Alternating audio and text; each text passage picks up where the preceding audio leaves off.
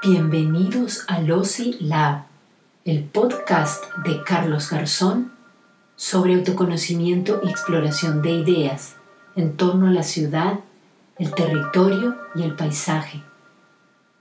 Losi Lab. ¿Es posible hacer de las ciudades algo bello?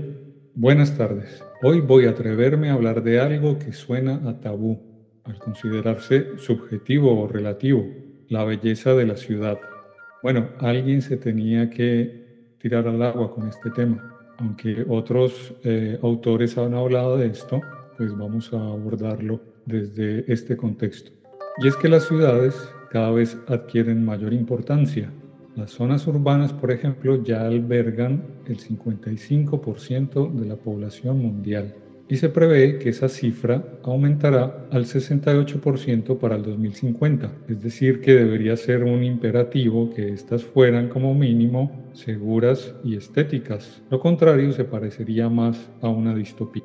Pero pocas ciudades son totalmente bellas generalmente presentan diferentes caras y tendemos a acostumbrarnos al desorden y la fealdad, que de hecho son dos factores que tienden a extenderse como un cáncer en el espacio físico de ciudades y paisajes. Generalmente las ciudades que consideramos bellas son las más antiguas o que conservan mayores rasgos de diferentes periodos de la historia. Mucha gente piensa que la planeación de la ciudad y el territorio no incluye el ocuparse de lo feo o lo bello, que está para cosas más importantes, y que esto de lo feo o lo bello es subjetivo o relativo. Por tanto, no vale la pena perder el tiempo y los recursos en ello. Esta noción de que el gusto es subjetivo o relativo viene de la cultura moderna. Entrar en el debate es correr el riesgo de ser percibido como caprichoso e incluso autoritario o poco flexible. No puedes decir lo que es hermoso y lo que no, se ha asumido que la actitud de cuestionar la ciudad en clave estética podría ser una actitud mezquina, snob o banal. Pero esta actitud condescendiente con la ciudad ha dejado a estas a merced de personas que no tienen ningún interés en hacer que sean bellas o dignas, logrando poder salirse con la suya en algunos proyectos de construcción verdaderamente terribles y sin temor a ser criticados, así siempre amparados bajo la idea de una presunta libertad que es el deber ser. Dijo Jean-Paul Sartre, libertad se termina donde empieza la de los demás. Entonces sería válido decir que la libertad en la imagen de un proyecto termina donde éste empieza a formar parte del paisaje urbano, entendiendo claro el paisaje urbano como parte esencial del espacio público y este como aquello que pertenece a toda la sociedad, a la colectividad y donde el accionar privado estaría restringido o incluso prohibido. A esto sumarle muchas veces los gremios de expertos en el tema no logran ponerse de acuerdo a la hora de manifestar unos criterios o la importancia de que las ciudades, además de funcionales, tiendan a ser bellas. Ahora se habla de diseño de alta calidad.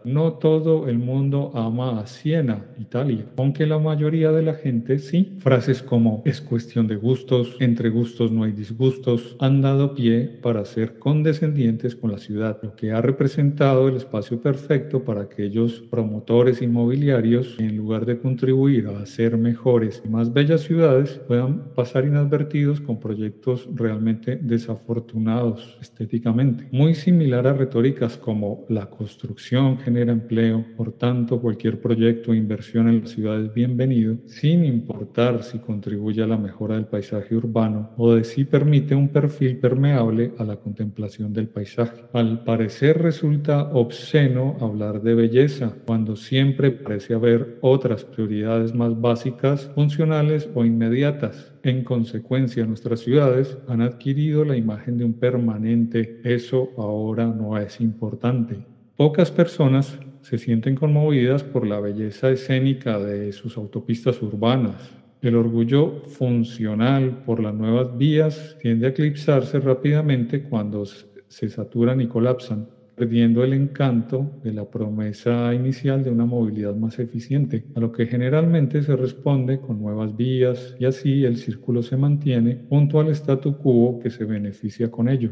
Nos sentimos paralizados, incapaces de afirmar lo obvio y eso es porque nos hemos convencido de que el gusto es siempre relativo. Pocas veces se ha visto un periódico alertando de la calidad estética de un nuevo proyecto o un político planteando ciudades más ordenadas y bellas, lo cual se consideraría políticamente incorrecto o tal vez demasiado concreto y comprometedor para una promesa electoral. Sin embargo, Muchas ciudades no se atuvieron al paradigma de que el gusto era relativo y se planificaron atendiendo a criterios de orden y estética prefijados. Muchas sociedades que no consideraron que el gusto era relativo produjeron lugares que hoy pueden considerarse como amenidades urbanas espacios que contienen una cierta autoestima colectiva. Al imponer un único estándar de belleza, se construyeron ciudades maravillosas. El precio a pagar por ese educado relativismo es que hemos entregado el mayor esfuerzo colectivo de la humanidad, como son las ciudades, a personas a las que no les importa su imagen,